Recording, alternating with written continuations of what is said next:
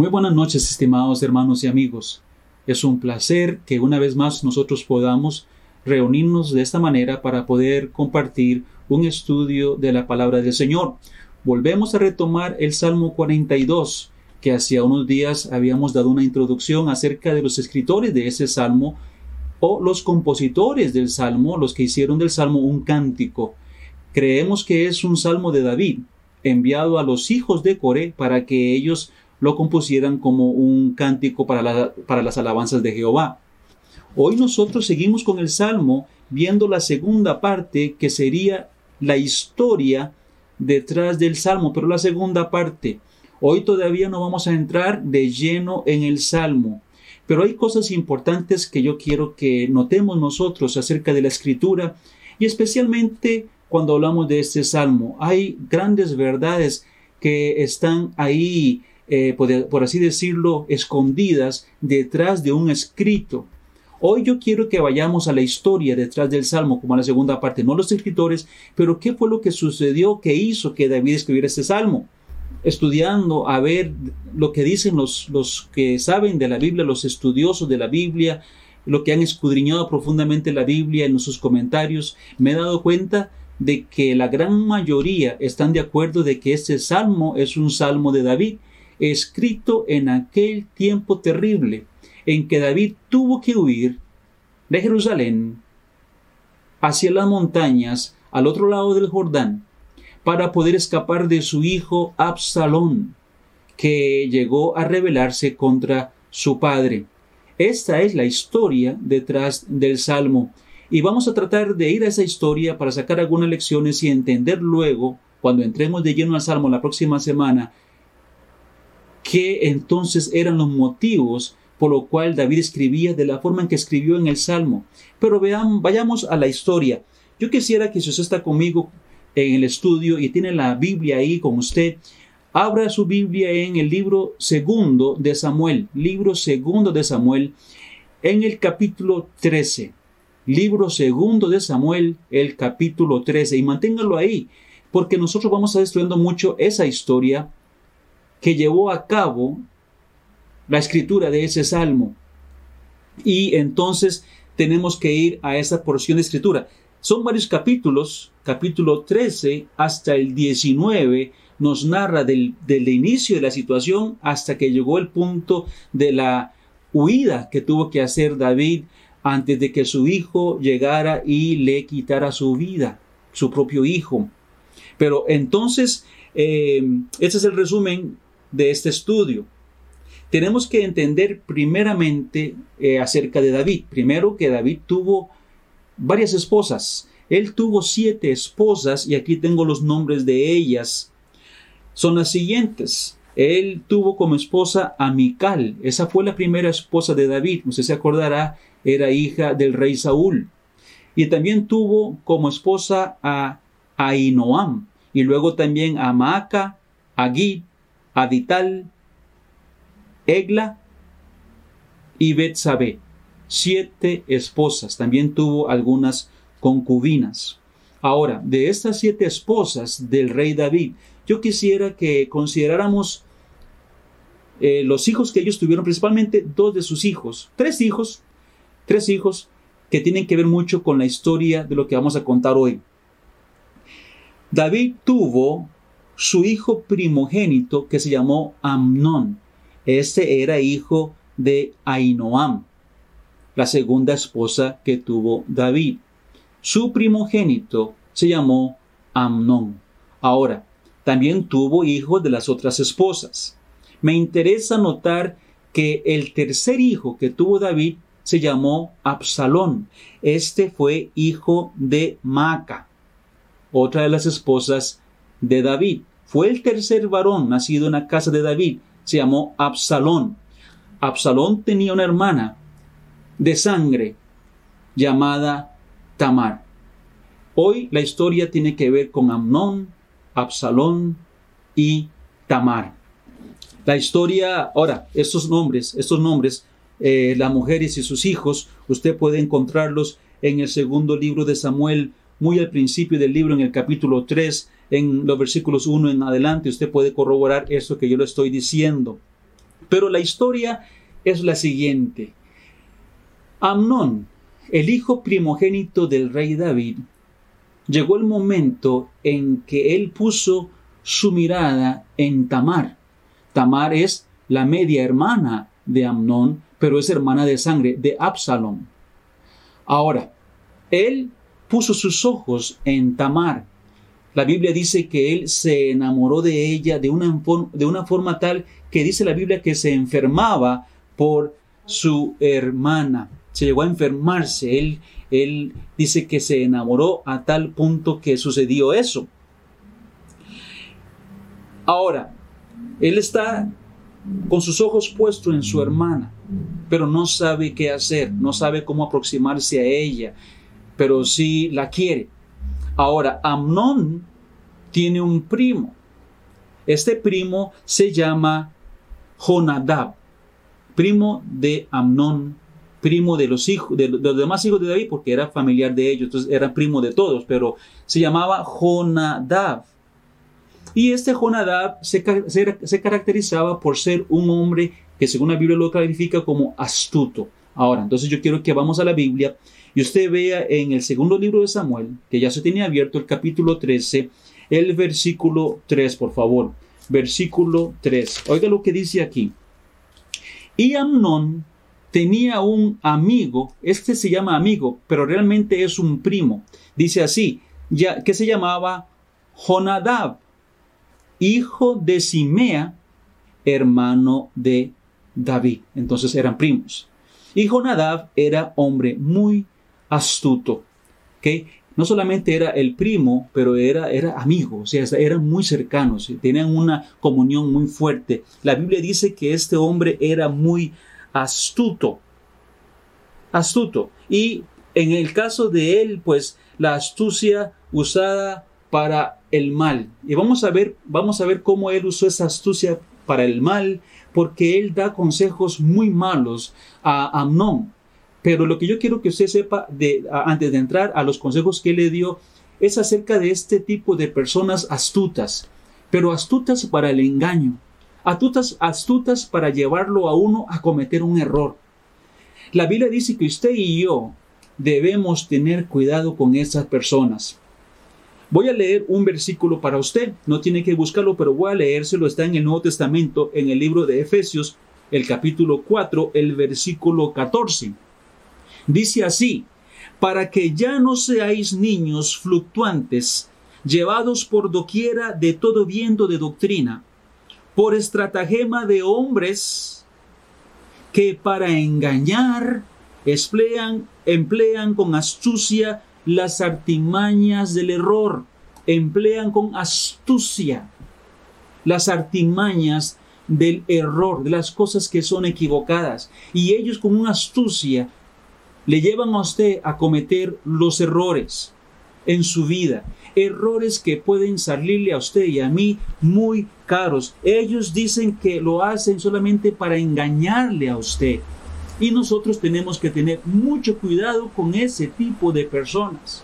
Fuera que estén en la iglesia, o fuera que estén en la familia, o sea que sean parte de nuestros amigos o parte de nuestros vecinos. Usted y yo debemos tener cuidado con ese tipo de personas. Son muy astutos y van a usar su astucia para apartarlo a usted del camino correcto, de los principios correctos que usted tiene, ya sea usted, ya sea su familia a sus hijos, su esposa, tenemos que tener cuidado con ellos. Ahora, quiero que vaya conmigo al libro de Proverbios. Mantenga, por favor, primero de Samuel ahí siempre a mano, porque vamos a volver ahí. Pero quiero que vaya conmigo al libro de Proverbios, por favor. Salmo Proverbios capítulo 1. Proverbios capítulo 1.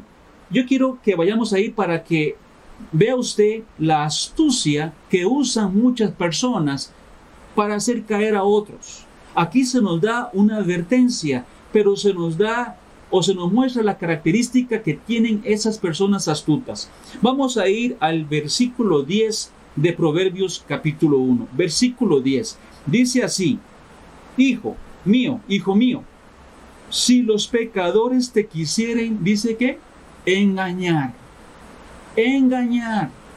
Recordemos lo que dice el libro de Efesios, que para engañar emplean con astucia, astucia, artimañas de error.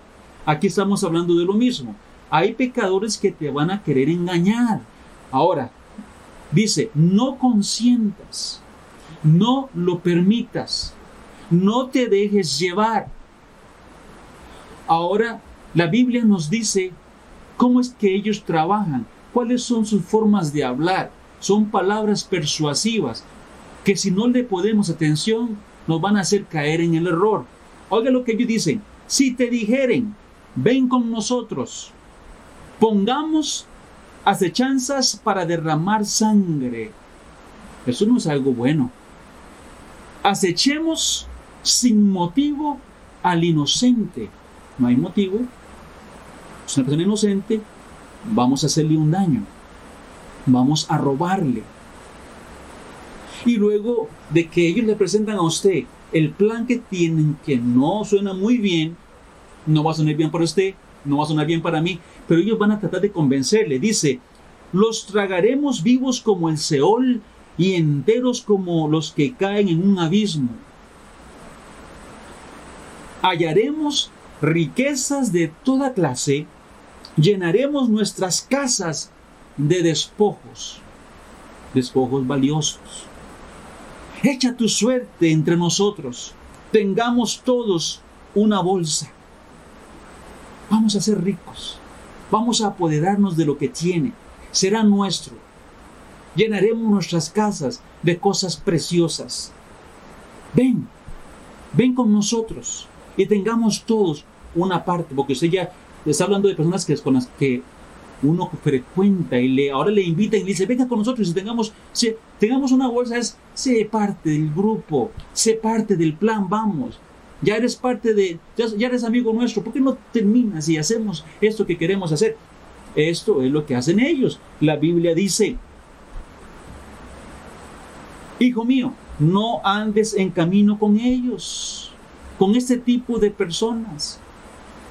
Aparta tu pie de sus veredas, porque sus pies corren hacia el mal y van presurosos a derramar sangre.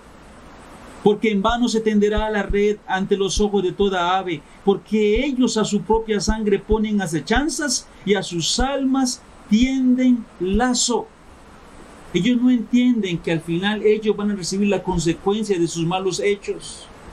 Y el asunto es que si uno camina con ellos, cuando ellos caigan en el hoyo, uno va a caer también con ellos en el hoyo. Ese es el gran problema. Pero estamos viendo cómo ellos emplean, emplean palabras astutas de engaño para aprendernos y pensar, pues sí, riquezas y grandes cosas, quizás valga la pena arriesgar la vida, arriesgar el futuro. Y pues eh, la Biblia nos amonesta contra gente así. En el caso de, Absal, de, Amnón, perdón, de Amnón, fue un primo, un primo de Amnón, el que le dio el consejo que iba a arruinar su vida.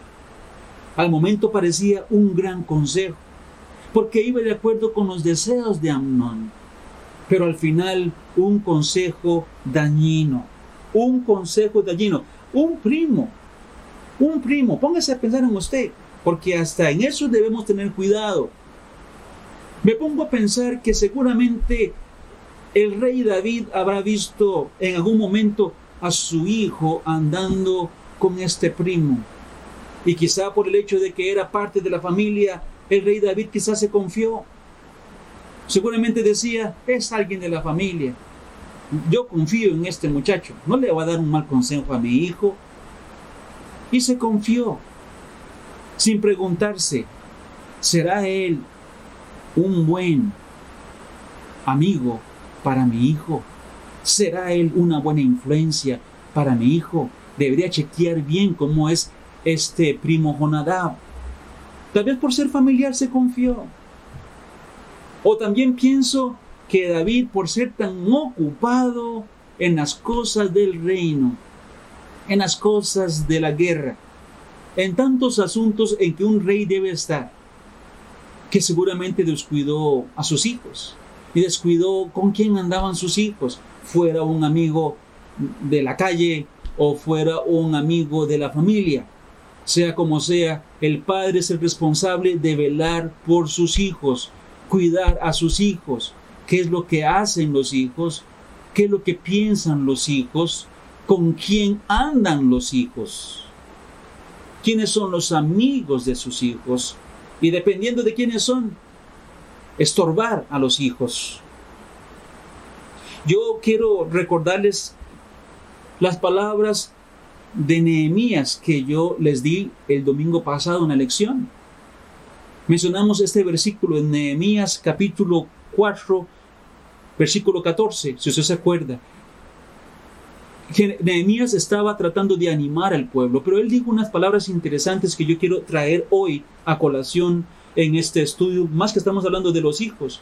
Cuando Nehemías dice la Biblia que vio que el pueblo estaba desanimado, él le dijo al pueblo y a los nobles y a los grandes, pónganme atención, lo que tenemos que hacer es no, no, debemos, no debemos temer al enemigo, mas debemos poner nuestra mirada en Jehová, que es grande y que es temible, dice en ese versículo. Usted puede buscarlo en Nehemías 4:14, luego para, para corroborar.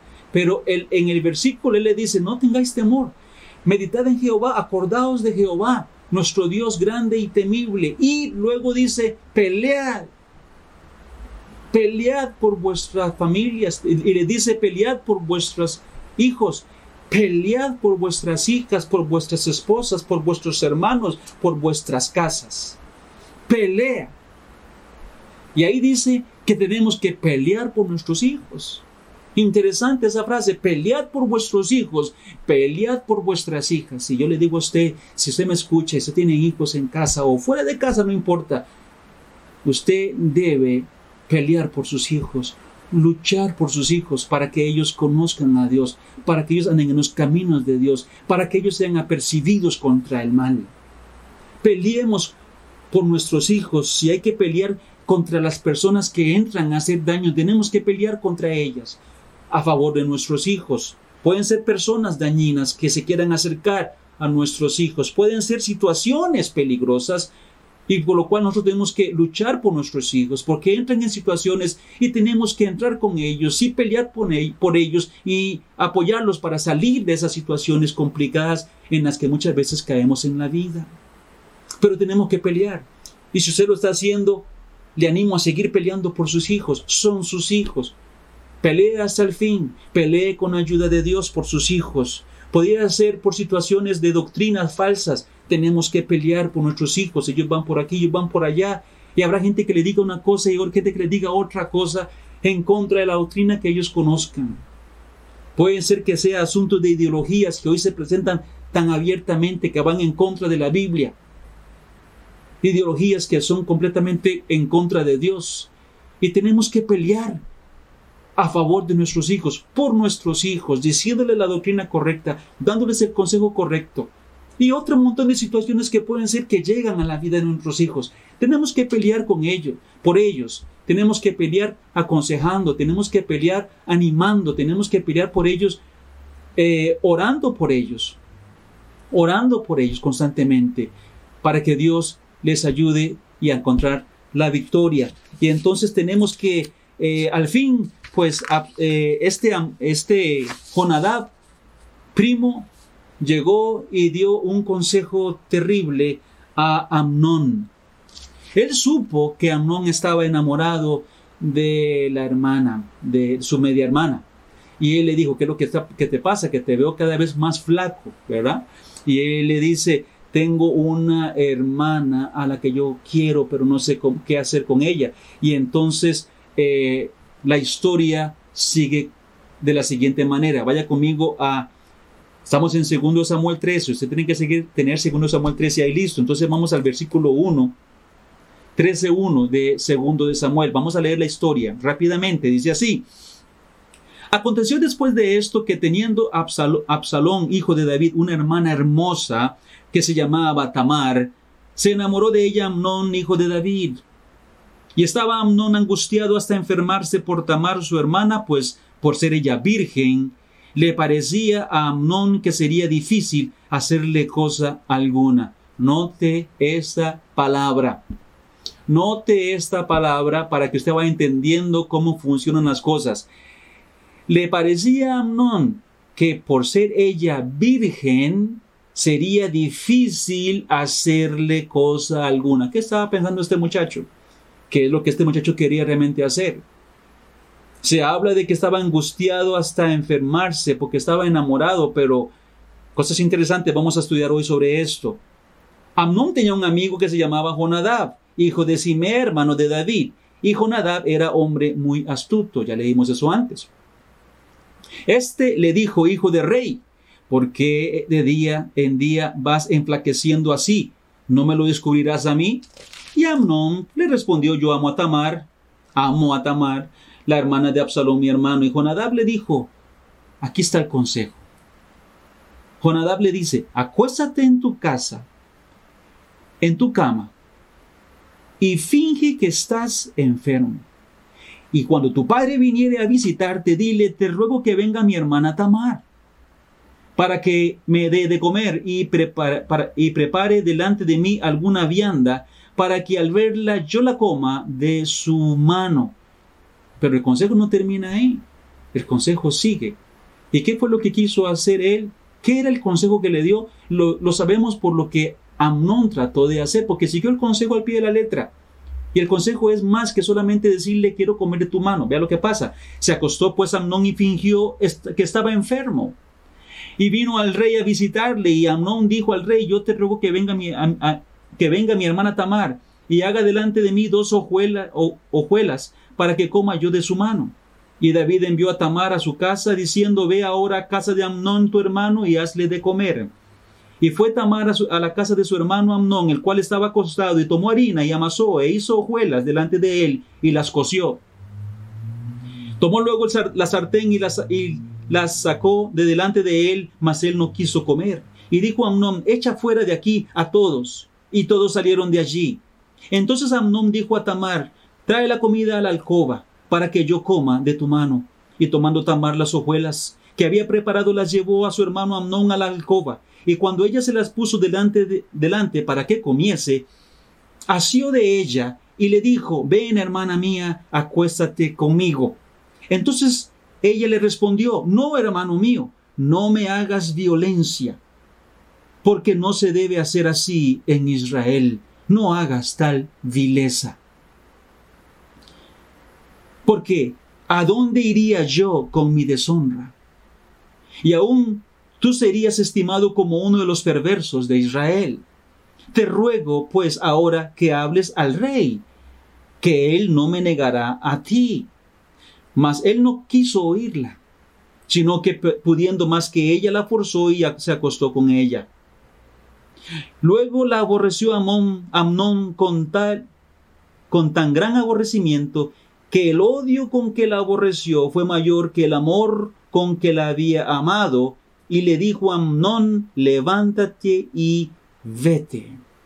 Vamos a dejar la lectura hasta ahí. Esto fue lo que sucedió. Este fue el consejo de Jonadab a Amnón, el cual siguió al pie de la letra.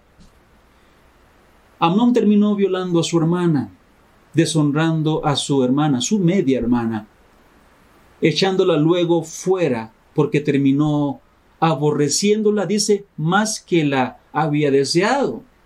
Dice que la había amado.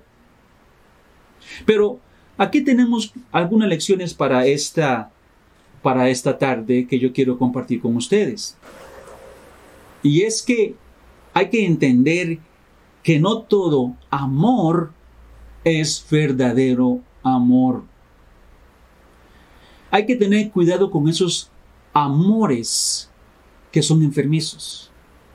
Esos amores que parece que no pueden ser controlados. Vamos a ponerle deseos o emociones que no pueden ser controladas, porque al no poder ser controladas, ellas pueden guiarnos o llevarnos a cometer errores garrafales en la vida que nos pueden costar un terrible precio. Tenemos que tener cuidado con ese tipo de situaciones y emociones como las que tuvo este muchacho Amnón para con su hermana. Me recuerdo el rey David, también el padre de Amnón, y las emociones que fluyeron en él cuando vio bañándose a la esposa de Urías, Betsabé, y cómo él no pudo controlar las emociones. Y llamó a Betsabé y durmió con ella, siendo ella esposa de Urías, estando Urías en la guerra. Y David se aprovechó del momento y no pudo dominar sus emociones. Amor, amor a primera vista, de ningún, ningún tipo de amor, sino que sencillamente era un asunto de descontrol de las emociones que había nacido en el corazón del rey, que lo llevaría a cometer terribles errores también en su vida. La Biblia nos dice que nosotros debemos dominarnos, dominar nuestros pensamientos, nuestra mente, dominar nuestra mirada, dominar nuestra boca, dominar nuestro corazón. Cuidado, mis manitas lo que tocan, mis piecitos donde van, decía el corito que aprendimos desde que estábamos en la escuela dominical. No es fácil la lucha con la carne, pero por eso los cristianos tenemos el Espíritu Santo. La Biblia dice en el libro de Gálatas capítulo 5 y versículo 23 que uno de los frutos del Espíritu Santo es dominio propio, se llama templanza. Templanza, que es dominio propio. Ahora, si yo tengo problemas con dominar mis emociones, con dominar mis deseos, yo necesito el Espíritu Santo. Necesito pedirle al Espíritu de Dios que me dé la fortaleza. Más bien necesito estar en paz con el Espíritu de Dios. Porque Él es el que va a producir en mi vida el don de la templanza. En otro pasaje dice, porque no, nos, ha dado, Dios espíritu de cobardía, sino de poder y de dominio propio. Entonces, si tenemos el Espíritu de Dios, con la ayuda del Espíritu de Dios podemos dominarnos. Podemos tener victoria sobre los deseos y las pasiones desordenadas. Tenemos que tener cuidado. Estamos en una carne débil, una carne que es eh, fácilmente tentada. Y si conocemos de verdad nuestra debilidad, con mucho más razón debemos ir a Dios constantemente y diariamente y pedirle a Dios que controle los pensamientos, que controle las emociones y que el Espíritu de Dios produzca en nosotros ese fruto de la templanza, que lo produzca de gran manera para que usted y yo podamos entonces dominar la carne, el viejo hombre, las pasiones y los deseos y poder seguir viviendo una vida victoriosa, una vida de santidad, una vida de fidelidad a Dios, a los hombres, a las familias, a los hijos, al prójimo, como tiene que ser. Un amor enfermizo no es garantía de un amor verdadero. Si alguien, si usted me está escuchando y quizá usted es una persona que no se ha casado, que es soltera, que es soltero, y usted dice, hay un, hay, si usted muchacha dice, hay un muchacho que, que me quiere tanto que está enfermo por mí, o si usted dice muchacha, eh, o, o muchacho dice, aquí hay una muchacha que se enferma por mí, de tanto amor que me tiene, tenga cuidado. Un amor enfermizo no, realmente, no significa realmente un amor verdadero. El amor, el amor, el amor de Amnón, que menciona ahí la, la Biblia, hacia Tamar, no era un amor hacia la persona en sí, hacia Tamar en sí. Era un amor carnal, era un amor que, era erótico, que tenía que ver con los deseos bajos de la sexualidad que él quería eh, del pecado que él quería cometer con ella. Lo vimos en aquel versículo que él decía, es virgen y yo no sé si voy a poder hacerle algo. Eso significa que él ya había planeado cómo poder abusar de ella. Y luego el amigo le dijo cómo podía hacerlo y él lo hizo. Entonces no era un amor verdadero. No es que amaba a Tamar por la persona que ella era. Sinceramente, él quería aprovechar y sacar de ella un rato de pasión. Cuando él logró obtener lo que quiso, aborreció a Tamar con tan grande desprecio que la echó de su casa, la arrojó fuera y no quería volver a verla nunca más. ¿Cuántas mujeres conozco yo y quizá usted también, que han caído en este engaño, de hombres que se han acercado a ellas hablando de cuánto las quieren, cuánto las aman, que están dispuestos a dar todo por ellas, que están enfermos de amor por ellas. Y luego ellas creen ese cuento. Pero lo que ellos están deseando es sacar solamente una aventura de un momento. ¿Cuántas mujeres han hecho caso a esas palabras de astucia y han ofrecido y han dado lo que no tuvieron que haber dado nunca, para luego ser despreciadas por estas personas como lo fue Tamar, aunque ella estaba libre de todo este de todo este asunto, por supuesto. Hay que tener cuidado.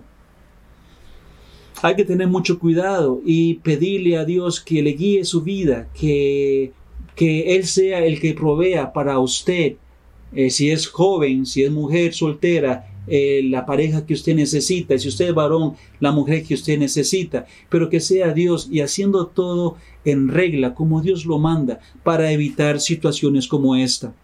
Tamar se presentó en la historia como una joven de buenas convicciones, si usted notó cuando leímos la historia. Ella vestía un una túnica que ellas andaban, que era de colores y que representaba a las personas o a las mujeres que eran vírgenes. Lo voy a, leerle aquí eh, lo que ella dice. Y llevaba ella vestido de diversos colores, traje que vestían las hijas vírgenes de los reyes. Su criado pues la echó fuera y cerró la puerta tras ella. Entonces Tamar tomó ceniza y la esparció sobre su cabeza y rasgó la ropa de colores de que estaba vestida y puesta su mano sobre su cabeza se fue gritando. Ella andaba una ropa de colores que mostraba al, al pueblo y a las personas que ella era virgen. Ella guardaba su virginidad para el día de su matrimonio y ella era orgullosa de su virginidad a tal punto que ella andaba ese vestido de colores para mostrarle a todas las personas que ella era virgen. Y esto pues guardar esa virginidad eh, es algo honroso delante de los hombres y honroso delante de Dios por supuesto. Además, vimos que en la historia que Tamar fue forzada, fue obligada, fue abusada. Nunca estuvo de parte de ella ninguna idea de acostarse con su hermano. Estaba dispuesta inclusive a casarse si él dice, ella dice, si me pides al rey, soy tu media hermana y él me concede a ti, tengamos un matrimonio, yo me caso contigo, en eso no hay ningún problema, pero por favor, yo no quiero pecar, yo no estoy dispuesto a acostarme con usted ahorita, lo siento mucho, eres el hijo del rey, eres el primogénito, el que está para tomar el trono, pero yo no quiero hacer esto. Una mujer de convicción. Me recuerda aquel varón de convicción en, el, eh, en Génesis, José, que también dijo a la mujer de Potifar, yo no voy a hacer esto. Ahora, eh, cuando fue tentado para acostarse con la mujer, le dijo, acuéstate conmigo. Ahora es aquí Amnón, acuéstate conmigo. No quiero hacer esto. Hagamos las cosas correctamente como tienen que ser. Y pienso que ella, Tamar, hasta este punto, un ejemplo tremendo para las muchachas y para los muchachos que están solteros. Un ejemplo de convicción firme. La Biblia dice, huid de la fornicación, huid de la fornicación. En el, en el Nuevo Testamento, Primera de Corintios 6, 18 y también en el 10, 14, dos versículos, la Biblia nos dice, huid de la fornicación. Y eso es lo que ella había decidido hacer. Tristemente le sucedió esta, este percance terrible por medio de su hermano.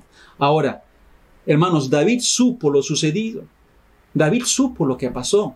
Pero David no hizo nada más que enojarse. Vea conmigo el 13, estamos en el 13, ¿verdad? Ahora vamos al 21, vamos al 21, ahí dice así, y luego que el rey David oyó todo esto, ¿qué pasó? Se enojó mucho. Pero luego, en todo el relato bíblico, no se nos dice que David tomara alguna acción para corregir los asuntos, para tratar a Amnón como debía ser tratado. Sencillamente no le gustó y se enojó, pero hasta ahí llegó. Y por haber hecho esto, luego el hermano de Tamar, Absalón, diría, como mi padre no hizo nada, entonces yo voy a tomar la ley en mis manos. Si David hubiera hecho algo, hubiera corregido, hubiera castigado como tenía que haber corregido el asunto. Quizá Absalón se hubiera abstenido de tomar la ley en sus manos y hubiera evitado lo que luego sucedería en la familia del rey. Pero David sencillamente se enojó y no hizo lo que tuvo que haber hecho. Y esto me recuerda también otro, otro personaje de la Biblia, el sumo sacerdote Elí.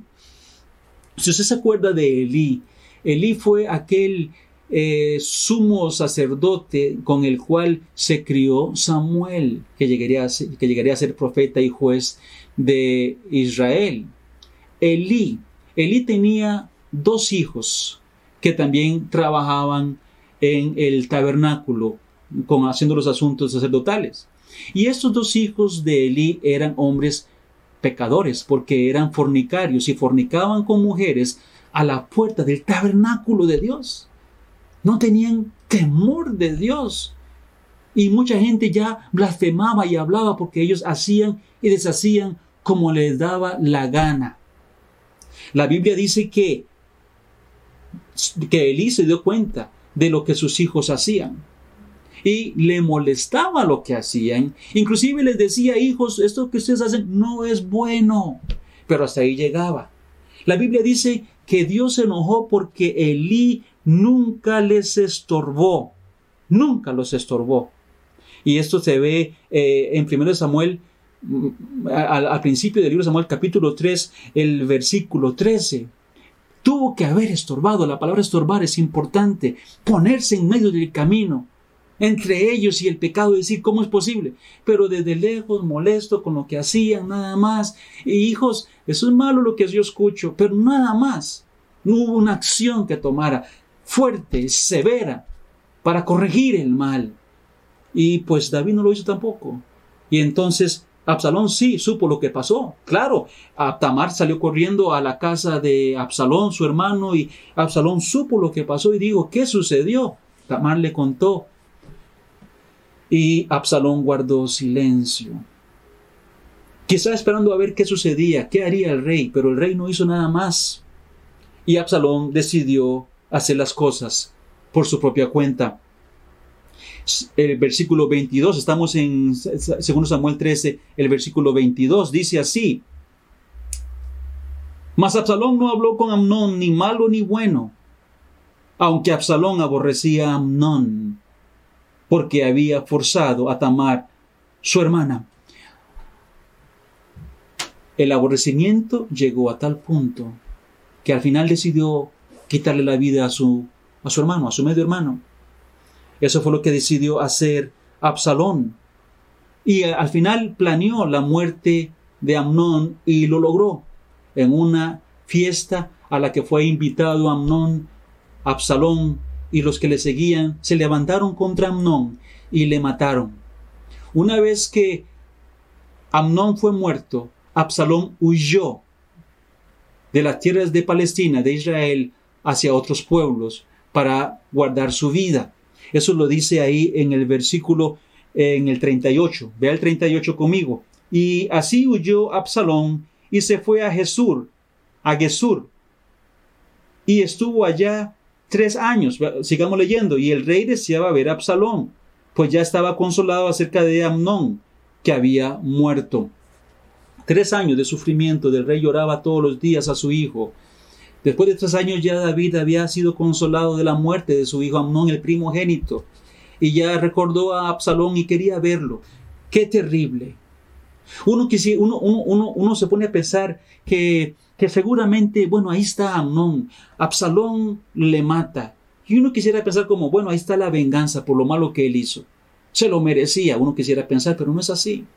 De ninguna manera es así. Absalón hizo las cosas incorrectas, de tal manera que él supo que hizo mal y por eso huye. Si hubiera hecho las cosas bajo la ley, él hubiera quedado ahí tranquilo y dije, yo cumplí la ley. Pero él supo que brincó la ley y huyó venganza, odio, enojo, aborrecimiento. Hay que tener cuidado con la amargura, la amargura que lleva al enojo, a la ira, el aborrecimiento, que puede llevar inclusive a la muerte, a matar, al homicidio. Y pues, la Biblia, ¿qué dice de la venganza? ¿Qué dice la Biblia? La Biblia dice, no os venguéis vosotros. No es que, no es que las, los, los, los, eh, los ataques, no es que lo malo que nos hagan las personas no merezca juicio o castigo, sí lo merece. Lo que la Biblia dice es que no lo hagamos nosotros y que le demos lugar a Dios. Que Dios sea el que haga el juicio. Deja lugar a la ira de Dios. Deje lugar a la ira de Dios. No solamente se está molesto cuando algo malo se hace contra usted o contra algún prójimo o con, o con tantos inocentes en este mundo.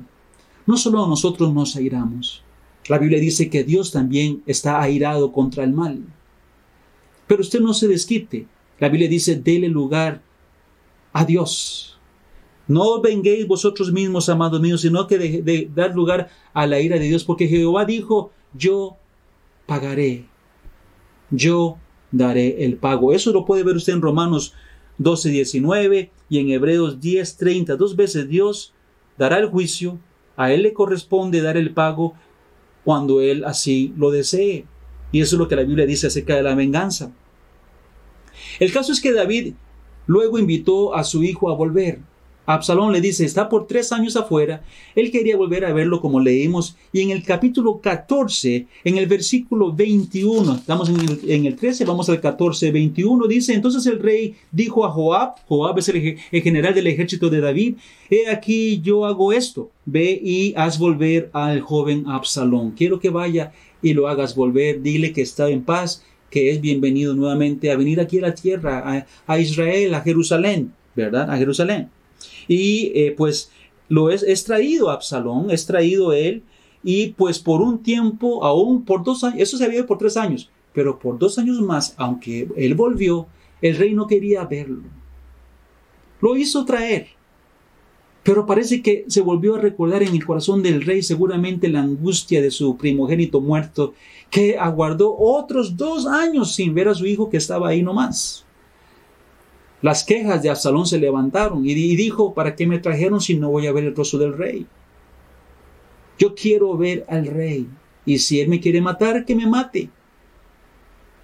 Pero déjeme ver el rey. Al final, el rey le deja venir a su presencia y la Biblia dice que Absalón se inclinó ante el rey y el rey besó a su hijo. Eso es lo que dice la Biblia. Eso, eh, eh, eso se ve en el, en, en el capítulo 14. En el capítulo 15 vemos la rebelión de Absalón. Con todo y que él vio a su padre y que él se inclinó ante su padre y su padre le besó, había ya en él un enojo, un resentimiento, una amargura terrible. Por eso hay que quitar esas cosas de nuestra vida, porque no nos convienen. Y no le convino a Absalón. Entonces él se fue por el pueblo y comenzó a levantar un grupo en contra de su padre, una rebelión para quitar del trono a su propio papá. Eso fue lo que decidió hacer Absalón, seguramente aconsejado por otras personas más. Y eso se ve en el capítulo 15, cómo Absalón se subleva contra su propio padre, lleno de amargura, lleno de enojo, dispuesto inclusive a quitar la vida de su padre, que no le importó nomás.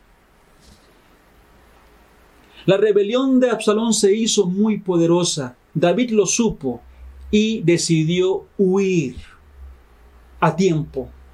Le avisaron y David dijo, no vamos a poder sostenernos contra la rebelión.